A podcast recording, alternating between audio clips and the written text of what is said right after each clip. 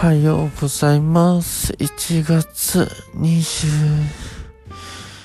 日金曜日、今日のショータイム朝に撮っていきます。イェイということでよろしくお願いします。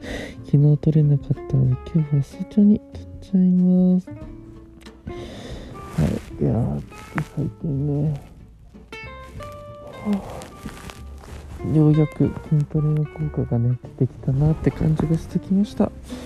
もうね腕とかがね結構太くなり始めてね3頭も2頭も。いや嬉しいですね。やっぱ成果が出るとねいいですよね本当に。だからやっぱ継続って大事だなって思いますよ。であとね。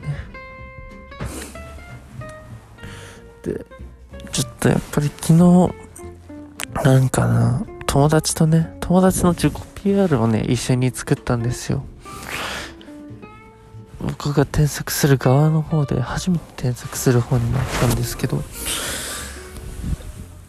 でもやっぱり、その、ニュース見てると、これが無駄だとか、もっと違う言い回しがあったりだとかっていうので、うん、なんか客観的に見るのってやっぱ大事だし見てもらうってすごい大切だなって思って。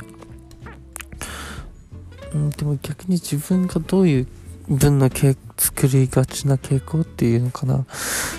自分の作る文がどういう傾向なのかっていうのもはっきりとわかるからもう本当にそれはありがたいですね。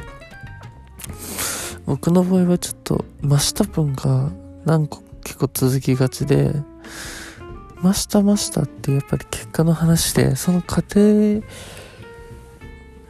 僕は、ちょっと、うん、作るの、苦労するのかな？なんかそこがね、やっぱ大変だからこれからね、ちょっといろんな人に聞いていくしかないんですよね。